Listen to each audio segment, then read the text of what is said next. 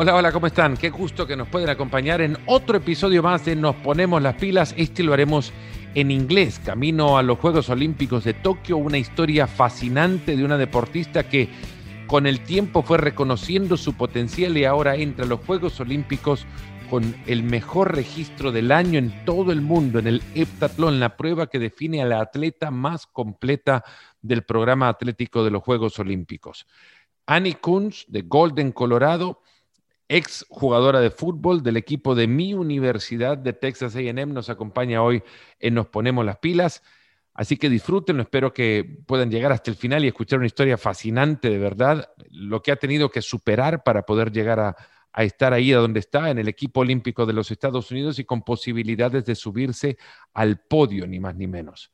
For those of you that are joining us, because this one is in English and we have a great guest today, Annie Kunz from uh, Golden, Colorado, the number one heptathlete in the world in 2021. She's opened up her busy schedule leading up to the Olympics to give us some time and share her story. A story of an athlete that through these particular times has gone through struggles and has achieved the greatest of success by, by punching a ticket to the Olympic Games. Over the past two seasons, only two athletes have had a better heptathlon score than Annie Kunz of the United States. Those are Katarina Johnson Thompson of Great Britain and Nafi Thiam from Belgium, the defending Olympic champion in a tough two day event, seven events over the course of two days. Annie Kunz goes into the Olympics in Tokyo as the number one heptathlete in the world prior to the Olympics. And we can only tell you that the story is one worth listening to. So, time for introductions now. If you have followed this podcast over the years, you will come to quickly realize that today's guest might be close to checking all the boxes when it comes to having the ideal guest for the profile of this podcast. A track athlete, an Olympic athlete, soon to be Olympic athlete, a former soccer player, and a Texas A&M Aggie. Annie Kunz, so great to have you on my show today. It is a great pleasure to welcome you into the show as the number one heptathlete in the world. How does that sound?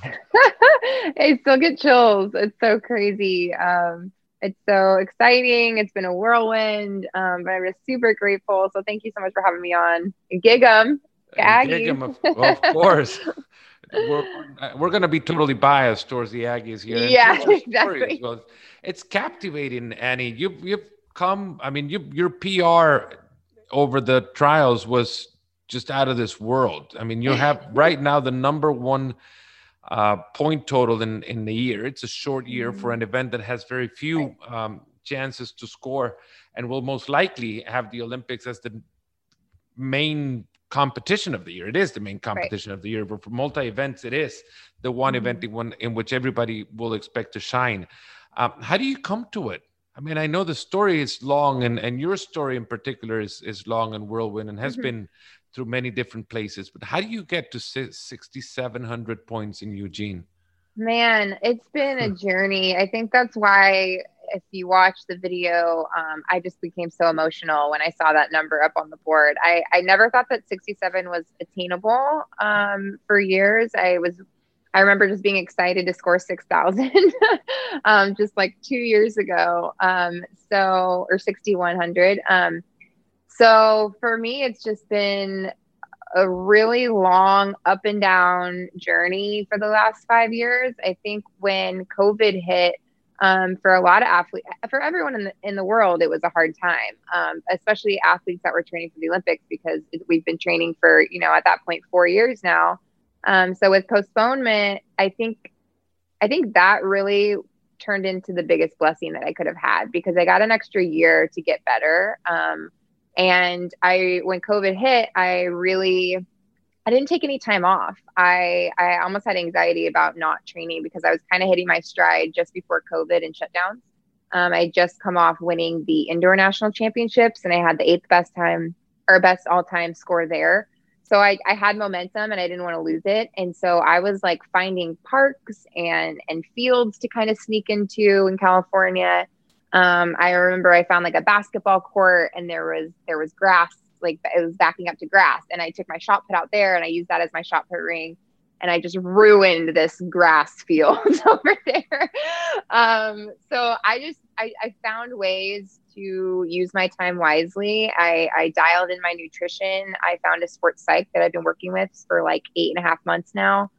Um, and I I used the time to get better, and I think it was the biggest blessing I could have had because um, I, I, honestly, if if the Olympics had happened when they were supposed to, I don't know that I would have had the same outcome. And I played soccer through college. I was always playing catch up. I felt like for years with the girls that I was competing against because they had been doing the heptathlon since high school, and um, so it just kind of gave me that time to catch up and and get stronger mentally and physically and yeah, I mean, 6,700, I don't know. It, it was a God thing. It was, um, I trusted my body. I knew I was in the right, I knew my body was ready and um, kind of just tried to enjoy the experience mo- as most as I can. I, I committed to no matter what happened in the meet, if I failed, if I would came up short of anything, I was going to smile through it and I was going to be grateful for the experience because it's been so long since we've had a competitive atmosphere like that. And you never, you're not guaranteed it ever again. So I think that allowed me to relax and really just be in the moment and enjoy it. And and the the score showed. Obviously, it's crazy. so many things and, and topics to talk about, uh, to yeah. touch upon, but I want to go first to to the trials and what we just lived and, and what you just lived through the mm-hmm. Olympic trials, which were demanding. Of course, your event naturally is an demanding a demanding event. Seven events mm-hmm. through the the whole of two days. Yeah. But it was hot too. Eugene yeah. was extremely hot. That that mm-hmm. heat wave that has hit the United States over the past couple of days, and and through the beginning of July, end of June, beginning of July, um, it really hit you guys. And, and and how much did that have to or played an effect in an event that had to be postponed for hours and and yeah you had to wait to punch that ticket for for a while until you yeah. got the 800 I know it's crazy. Yeah, I mean the heat was insane. The weeks before, because and NCAAs was up in Oregon and they had some rain that weekend, so we were more prepared. We were trying to prepare for rain more than anything, so we weren't really expecting the heat, the heat wave to come. And I think it was a record high our second day when they ended up having to postpone the meet um, later for the 800. I think um, I talked a lot with my sports psychologist going into that meet about it. Um, and everything that I've worked with him, he's really about, he's a mindfulness coach more than anything. Um, and it's all about acceptance and being present. And I think when you're, when you keep drawing attention, you keep focusing on, gosh, it's hot, like, you know, I'm, I, my heart rate's up. Like you keep focusing on that instead of just accepting it and moving on and doing as much as you can, focusing on what's in your control. Those are kind of the conversations we had going into the meet. Um, and then just tools. I, I was, I was speaking with my nutritionist that I work with. She was sending me electrolytes, um, putting salt in my water. We had ice packs that we would warm up with in our hams to, to cool our core. We had ice vests in the warm up area. So, I mean, just putting systems in place to be successful in the heat and preparing as much as I can, um, and then just not allowing my attention to be focused on something that's out of my control. And and everyone is in the same boat. So um, the heat was a factor, but it didn't it didn't ever feel like it was you know getting in the way of, of putting up a good score and um, running at night obviously helped a lot because i think the temperature was down to like 95 um, and yeah, I, I think with there with everything else going on, I was kind of distracted, and the heat didn't feel like that big a deal. So and and and heat puts up good scores. You know, your your muscles are warm. You don't have to warm up as much. Um, so just kind of tried to accept it and, and take it with stride, and it ended up working out. You had four PRs over the over the course of that exceptional heptathlon at the, at the Olympic trials, and and you had great competition too. How yeah. much of this will prepare you to to what's coming up in four weeks. Not only yeah. the competition but the fact that you come from on the back of, of scoring your best score ever and pr and in four of the seven events. Yeah i mean this year's been tough because my first two heptathlons I, I i just had a lot of adversity honestly. My first meet i crashed in the hurdles and i bruised my heel so i was dealing with an injury going in to our i didn't really get the reps i needed and was dealing with that going into our second heptathlon of the year we you know heptathletes you don't get much you usually get like two to three a year Um, and so going to the Götzis, I put up a good day one score. I was leading after day one, and then the next day I fouled all my jumps. Um, and so I going into the trials, I didn't know what I was. I didn't know what I was going to score. Like I hadn't put something together. Um, so now knowing where I'm at and what I can, what I have the potential to score, and and seeing that, I think my score would have gotten like second or third at Rio. Um, and that just opened my eyes and motivated me more because I think there's room in some events that I can gain some more ground still. Um, and it just gave me this sense of confidence that I that I hadn't haven't had before. I, that I you know I, I never expected to beat uh, Kendell and Erica. They've been the top two heptathletes for the last five years. Um, so it just gave me this boost of confidence and motivation to really take these next four weeks seriously and gain ground in the events I think I can. Um, and then I learned a lot in just the way I approached the meet and and the way that I was relaxed and what I kept at the forefront of my mind and the way I focused and had fun with it. And those are all lessons I'm going to take into the Olympics to see uh, what what I can do there. I haven't been an athlete myself, and, and understanding what athletes go through uh, yeah. before a big meet, and I can uh, test how much you can hate the the comment I'm going to make next, because it will it will add and put some weight in in what you're preparing to. Mm-hmm. Your score at the trials would have medaled in eight of the nine Olympics. Oh wow! heptathlon has been held in. Mm-hmm. So you think you repeat that, you might be coming home with something around your neck. yeah. Tokyo. It's so crazy. I know that can add pressure to you, but it can also give mm-hmm. you a, good sense of where you stand in mm-hmm. relation to an event that hasn't been seldom held it, over the past two years because of what we just went through. Yeah. Um, how do you, how do you cope with that? With the idea of listen, if Annie-Kunz performs in Tokyo, mm-hmm. might be going on that podium. Yeah, I mean, it's just exciting to me. I it it puts me in a group of girls that I didn't realize that I was. Like Annie, was... I get nervous asking that question for you. I'm it's sorry, I'm interrupting, but think, I'm thinking no, about. No, no, you're whoa. fine. Yeah, in no, four weeks, uh, we might be talking to an Olympic medalist. Yeah, I think it just gave me a sense of excitement and motivation more than anything. Um, I and, and you know what, like going in, I had so much anxiety and stress the weeks leading up to the trials. Like when we were two weeks out, I really started to put myself in this pressure cooker. I was trying to be perfect in all my events. I was micromanaging everything. I was over focusing. Um, and I really like let go of it all, gave it to God, gave it, I, I decided I was going to trust my body. I was going to trust God's plan no matter what happens. And I think there was just a sense of peace within me when I did that. Um, that realized like I, I have everything is is ready for me to do so, do well, and my head is the only thing getting in the way. And so when he kind of let go of that and relax and have fun and and be present and just focus on one foot in front of the other execution, Hmm. Um, that's that's my focus. And when I kind of simplify it like that, the pressures of everything, it kind of let go of that. And so I really want to take that into the into the Olympics. Um, when you start focusing on, gosh, I got to get a medal, I got to score this, I got to do this, it's all these expectations that I th- th- that's not my focus. My fo- my focus is one one event at a time, one thing to execute at a time. And I know now that if I execute, I can be one of the best in the world. So that's my focus going into the Olympics, not all the pressures and stress and things that are out of my control. I don't know what other girls are going to do. Erica and Kendell were right behind me. Um, and it's super exciting for me as well because I think it's going to grow the sport and grow the event in the US because we have three top US girls that could that are medal contenders going into the Olympics and it's I don't think uh, I don't think anyone has even gotten a medal since Jackie Joyner Kersee. Um, there might be one other, especially I know there's no been no golds or anything like that um, since Jackie Joyner Kersee. I think Jane might have gotten silver or something, but it's been a long time since a U.S. Um, heptathlete has gone away with a medal, and and I think it's exciting time because we have three girls that are right in the mix, um, and if we execute, we we can we can set ourselves up well. How do you get ready for for the heptathlon? what do you pack in your bag? Oh my gosh. Well, I have a suitcase what? just of shoes. That's the first thing. Um, I have a lot, man. I especially when I go to Europe because the food is so different. I pack a ton of my food. I'm like pretty strict eating regimen. Um, so are you allergic bag, to anything when it comes to foods? I'm not allergic, but I cut out a ton. So I don't do any soy, dairy, grains. Um, I don't do any.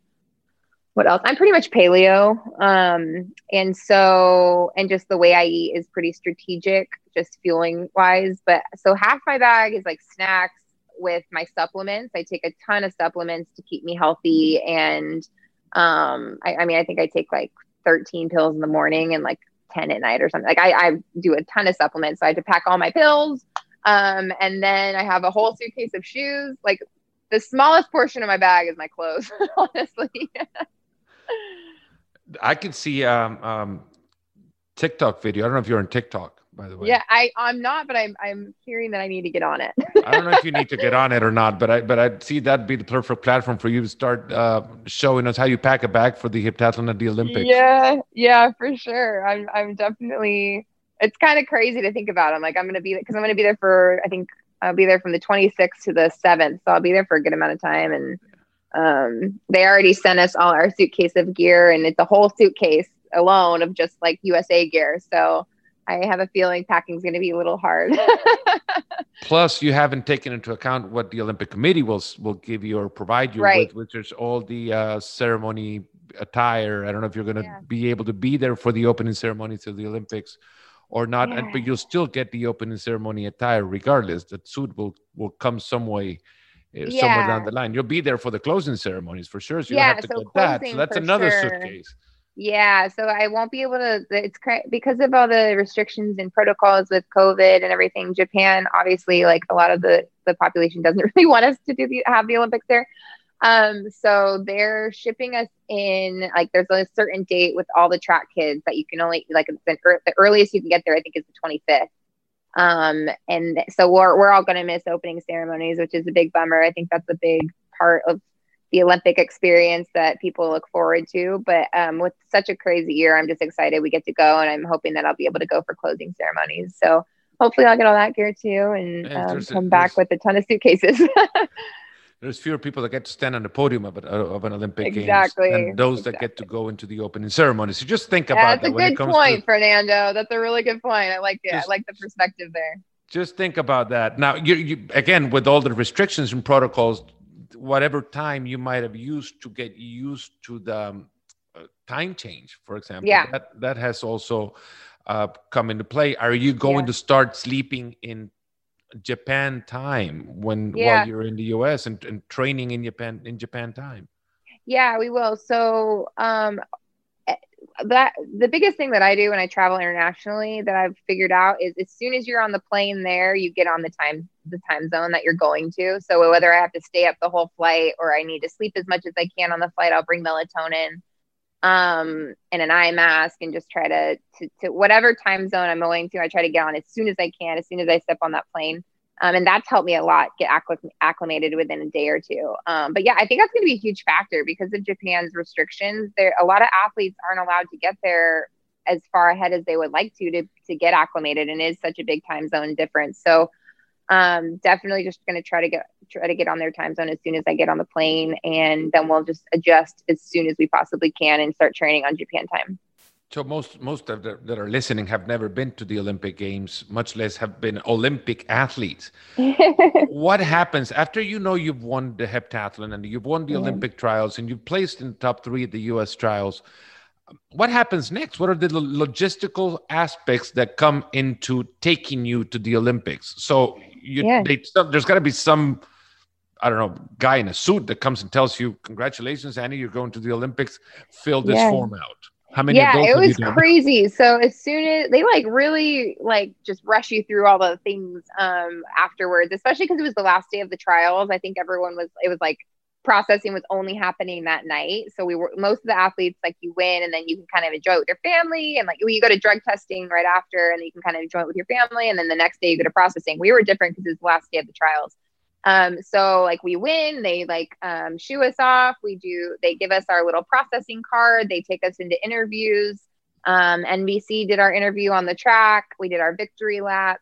And then um, the drug testing process, you have like a person that goes with you pretty much, like your shadow um, until you have to go to the bathroom. And so that took me like, because of the 800 right before, and it was, we, it was so hot, we were so hydrated. So I I'd gone to the bathroom like eight times before the 800. So he was my shadow for like two hours um, as I was like chugging Powerade and a Diet Coke, trying to make it not too diluted so it would count if I did give him a sample. So, um, so that took like two hours. And so I didn't get to team processing until about midnight. And so that was that, I think trials is such a hard meet to like it, they say the US team is the hardest team to make because of the Olympic trials. You have to get top three there. It's just a real the, the caliber of athletes is really high. So um, I think when it happened and I realized I won, I was like, oh my gosh, I did it. Like I can breathe. And then they, you go into team processing and you open these doors and it's this huge room of all the Olympic um, uniforms. And it's like a kid in a candy shop. You get to like try on all the clothes. They have music playing. Um, they're like, take what, you know, you get four uniforms, you can pick whatever you want. Um, and at that moment, I think it felt really real where I was like, oh my God, I'm representing the US. Like, this is so exciting and cool. And um, that's where it really felt real for me um, and was super fun. And so I was in processing. So they take you there and then they take you to like a COVID. You sit down and take like a COVID protocols like it was like a 30 minute meeting um, they take you to like they book your travel ticket right there right then and there. They book your airline like what airline what flight you're going to get onto. Um, they take you through like some more media stuff that they did. And um, so i didn't get home i didn't get back till about 2.30 in the morning to see my family after after the meet. Um, so and then I, I, obviously was just on an adrenaline high. I didn't sleep all night. um, but yeah, so that was kind of the process they take you through, and um, yeah, and then then we'll head out on the 26th.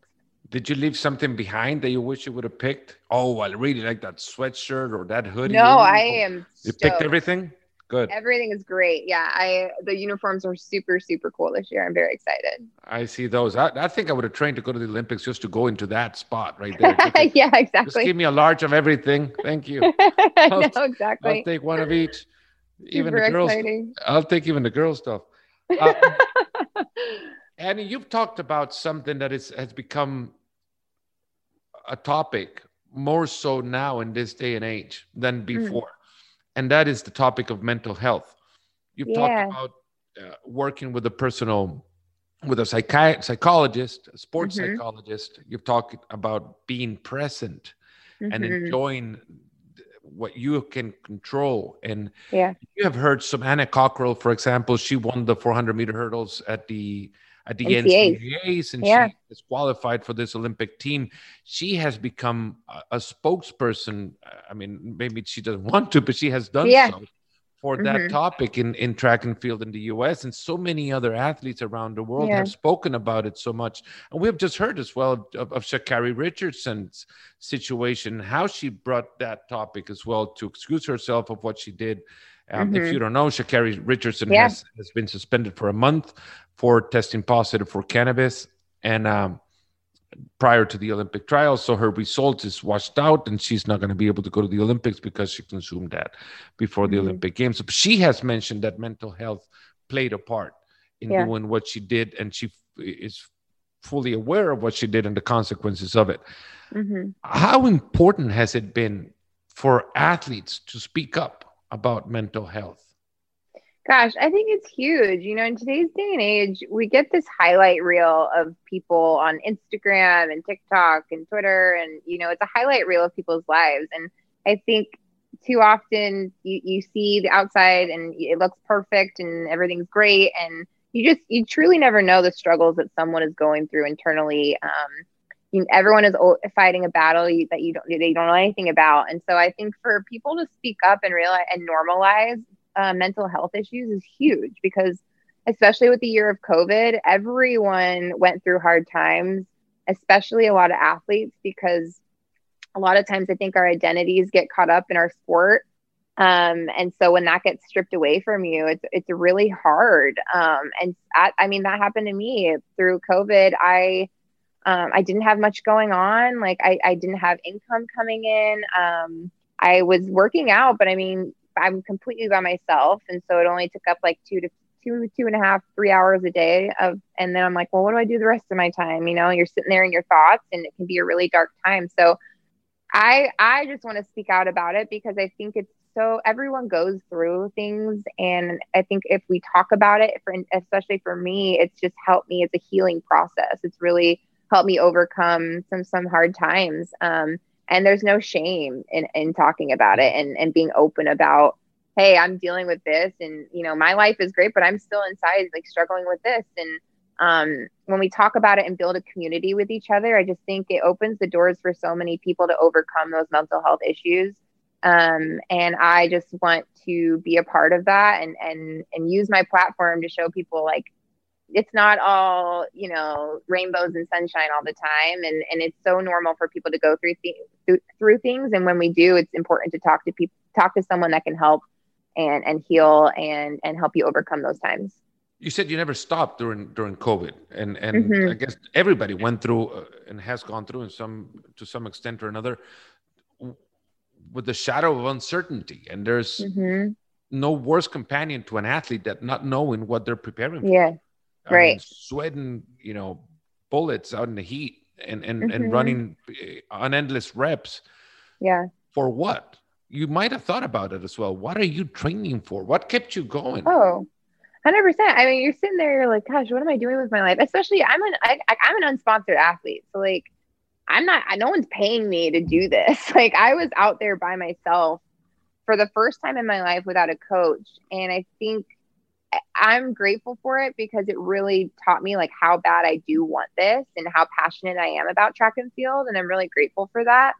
But yeah, there was so many there were so many times of uncertainty where I'm like what am I training for? Like I don't know when my next meet is going to be. I don't know if the Olympics are going to get canceled. Um but for me it was just I I didn't want to have any regrets. I didn't want to look back and say dang, I wish I would have taken that more seriously and I wish I would have worked harder. I wish I would have gone out by myself. I I don't I didn't want to look back and have any type of regrets because I put so much time and effort and sacrifice into the last 4 years and I didn't want to not make the team because I didn't take it seriously and didn't work my butt off when it came down to just being me by myself. So I think that was my big motivation. Um, and everyone's different. I know like some, my like Erica took some time off because she needed to just like decompress and step away from track for a little bit. Um, so I just um, I guess that's kind of what helped me through those times. And um, I actually started seeing a therapist in the middle of COVID because I had a night where I um, I sat on the couch with my boyfriend and I just started crying and I said I think I'm depressed and I don't know what to do and I've never had this happen to me before. I've always been a really happy person. I have tons of friends, but I've never struggled with like a depression like that. And he said, I think you're right and I've seen the signs and let's let's find you someone to go talk to. And I still see her to this day, like once a month. And um, she's amazing. She's more of like a life coach. And um, she really helped me get out of that, get out of that and find my purpose in who I am and that my identity isn't track. And I think that's huge. And I think that we all just need to talk about mental health more because it's so common. What comes up in the next four weeks for you? What uh, uh what sort of training do you go into? What what preparation? When what things do you need to to to improve on in order to perform? Yeah, um, the next four weeks. I mean, it's going to be pretty similar to the cycle before this last the trials. Um, I think that I can still. I think shot put, shot put. Honestly, it's my best event. It's my best event. But um, I definitely had some like up and down weeks leading into the trials. I'm really glad it started clicking. Look like the week and a half before again. I found the connection, but I definitely want to work on that. I think that I didn't realize how many points I can gain in shot put because a lot of the girls fall off there. Um, so that's definitely something I want to take back to the drawing board and try to see what I can do uh, better to gain some more ground there. Um, I also think my high jump, I, I want to really just go back and watch film and see where I can improve there. I think I have at least one more bar that I could probably get in shot or high jump. You get like 30 points per bar. So there's a lot of points there to be gained. Um, and yeah, I think other than that, it's just I'm I, I think I, I learned from this last meet like what I've been doing is working. So I'm gonna stick to that routine that I've developed for the last, you know, two years, um, as far as nutrition and everything goes and just continue to work my butt off and, and see what I can do at this next at the Olympics. What uh, I was going to ask another question, but now you talked about nutrition. There's so many things you keep up in preparing for for a big event. What is Yeah. what's going to be on your plate as soon as the Olympics are done? What's that Oh, thing you're you're giving up on that you're saying, oh, I need to have Oh, that I as soon as Tokyo's over with? Big pe- pepperoni pizza. I love pizza and I have the biggest sweet tooth ever and I love butter cake. So that'll probably be on on my plate as soon as I touch down from Tokyo. who was uh who was under on your in your room? Which poster or posters did you have growing up? Um, Mia Hamm. Mia Hamm was like my idol growing up because I was Mhm. soccer was my first love. Soccer was my first love, and it was my main sport until I was 23. So, um, Mia Hamm was like my idol. My our parents, my mom, or some of the moms from my like childhood soccer team surprised us and took us on a trip to go watch her and the U.S. team when we were like 12 out in California and um, yeah, definitely like Mia Hamm, Julie Foudy were the girls that I looked up to the most, probably. So 97 games as a Texas A&M uh, soccer player, 97 games, 39 goals. Who, who, I mean, outside of Mia Hamm, who else did you follow up? Who, who would you see on video to to follow up on their moves, uh, playing as a Oh, forward? for soccer, Yeah. uh, Messi. I love, love, love watching Messi. I mean, you can't really mimic what he's doing out there, but we would watch a lot of Barcelona um, in college, like for film and stuff. Our coaches would show us a lot of that, and Messi was always amazing. Obviously, he's a midfielder, but um, Rooney as well. I really loved watching him. Um, yeah, those are probably the main two that I You that still love. follow the game? I, you know, I have been so caught up in track the last few years. I still follow A and M and and what those girls are doing every year. Um, and I'm I still keep in touch with everyone that I played with and stuff. But I definitely, um, I wish I have I have kept up a little bit more than I have. I've just been so distracted with track and everything, and um, I really don't have that much time, free time, so it's kind of hard. Keep on those distractions going. I mean, it- it- you'll be fine without following the game. We'll keep you up with any Yeah. news yeah, you can. I'll I'll rely on you to keep me updated. in case you need to know. But, but you come from a from a uh, an athletic family as well. I guess Yeah.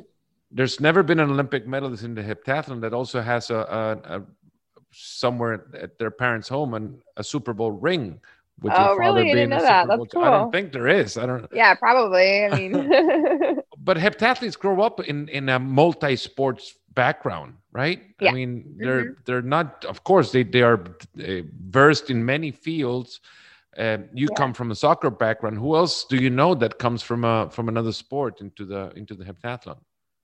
Oh gosh. Well, the girl that uh, Heather Miller, um, who got second at the last trials, was a dual sport athlete. I think she did basketball in college as well, maybe volleyball. I can't remember, Mhm. but I remember connecting with her at the last trials um, because we were both dual sporties and um, connected on that. And she's actually a huge reason why I got out to the center because she was training there with my coach um, and talked to him and just said, you know, she thought I would be great for great fit. And um, so she was a huge one. Um, I actually, my, one of, I mean, they're dual sport athletes are kind of rare, especially in college now, especially because they just feel like uh, coaches are just so particular about not having any other distractions and, and solely just putting everything into one sport. But I feel like it's made me as good as I am today because it's put me in so many different situations. It's put me in team sport atmosphere, and then I've gotten the individual sport atmosphere with track and field. So, um,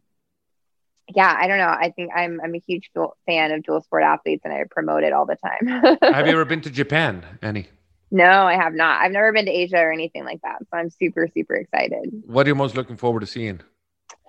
Uh, well, we aren't going to be allowed to leave outside of the village and the track. So that's, I mean, obviously the village is going to be incredible. I've seen a couple of videos and it looks amazing. Um, it's going to be interesting because we're supposed to like be very strict. I think they're tracking our phones. We have to Mhm. like download an app and they're going to track our phones to make sure we're like six feet apart from people. And they told us we need to have like a six foot long charging cord so we can be, make sure we're away from our roommate. Like just these really intense things. So I don't really know what it's going to be like. Um, but just to be in an atmosphere with the caliber athletes that I'm going to be around is so that's like probably the main thing I'm looking forward to. Any you athletes you're, you're in particular interested in in in meeting? oh man. Um, this is this is going to be the first so Olympics many. since since 2000, actually since 1996, since Michael Phelps Yeah, I know. Michael Phelps was Bolt. probably one that I would. Yeah, Usain Bolt and Michael Phelps are for sure the two that are would have been like on my top to to, to see and, and meet and um, be around. Um, I, you know, I I'm just gonna like gonna be like a sponge. I'm excited to see everyone. Like I can't wait. I don't even know what to expect. Um, I just am excited for the experience. I'm just gonna try to really be present and enjoy it and not fangirl too much. Have you gotten any calls from sponsors since you just mentioned you're a non-sponsored athlete? Is has, has any commercial opportunities opened up after your uh, viralized celebration of the uh, of the Olympic you. ticket? While I ugly cried on national television. Um, yeah, it has been. That's probably been the craziest part of the last few days. It's been such a whirlwind from going from like literally having no support to all these people coming out of the woodwork. Um, I just signed with an agent, or I just committed. I haven't signed anything yet, but I just committed to an agent, um, a track agent, and then like a PR and marketing agent. So that's really crazy. Um, but I, my main thing was like getting people on my in my team that are gonna that I feel safe with, that I won't have like they can handle everything, and then I don't have distractions these next four weeks while I'm trying yeah. to train. Um, but yeah, exciting stuff there. They're talking to New Balance, Adidas, Nike, um, I think Asics as well. So we'll see if there are any deals on the table. I'm just super, super blessed and grateful for that. And then there's some partnerships that are coming up with different companies. And I think the bit, most exciting thing is just that I might be able to be financially independent and, and make a career out of this, which I didn't think was an option for me. Um, I, I didn't even know that I'd be able to go past this year financially. Um, so to just to be able to stand on my own two feet and, and continue to do this. So for that to be on the table just gives me so much hope that I can continue on and with my passion for, for hopefully a, a few more years. You're going into a life changing event. Yeah. Annie, and, and we wish you all the best. Thank you so much. This, uh, these days that are coming and, and hoping to see you over there in Tokyo. And again, yeah. I was going to say give you a big hug over there, but I don't know. We'll I know. We'll have the air hug. we'll do it virtually at some we'll point or another. Virtually. But certainly looking forward to seeing you and your story unfold in, Thank you in so Tokyo much, at the Olympics. Annie, it's been a great pressure, uh, pleasure. It will be great pressure too, but I just it's been a great pleasure to have you on on my podcast, and I'm sure the listeners will enjoy your story and and will Thank certainly so have a, a lot more lot more followers in Tokyo than you think. Yeah, it's been fun kind of doing reverse because last time we were on the phone together, I think Casey and I were interviewing you. So I was there in the fun. studio, TexAgs Studio, in, yeah. in uh, George Bush Drive in College Station, Texas, a place that I adore, and I'm looking forward yes. to going back every every single chance I get. Uh, people ask me like, where would you like to retire? And and I tell them I like to retire in College Station, Texas. Oh, and they look that. at me like, they're like, "Are you sure?" Where is that? yeah, they're like, "College what?" and and I tell them, listen, you can you can there's everything every you can do everything over there. I mean, yeah, first of all, you got barbecue. It's just a community that you know the, the the community and the culture down there. You can't beat it. So it's such good people and such an amazing community, and I don't blame you. I'm not trying to. I don't. I'm not trying to make it a, a retiree town. I'm just saying I yeah. will retire there. You Everybody will just retire go there. wherever they want to go, but I just yeah. want to retire there. Exactly. Oh, Annie, thank you so much, Fernando. This has been a, such a pleasure. My my pleasure too. Best success. Uh, thank they say you. I don't. I'm not going to wish you good luck because luck is just for those that need it. Yay, there you go. You're going to achieve that. great things. You're going to do thank great things, so and looking forward to talking to you over there as well. Great, yeah, uh, great lead up to the Olympics, and have a great uh, Olympic experience as well. Thank you so much, Brandon. I appreciate it. Así que muchas gracias. Hasta ahí llegamos. Gracias por acompañarnos en este episodio de Nos Ponemos las Pilas. Thanks to all of you that have joined us for this uh, episode of the podcast. I hope you guys come back. We'll definitely have more English speaking guests coming up and leading up to the Olympic Games. Hope you have enjoyed it.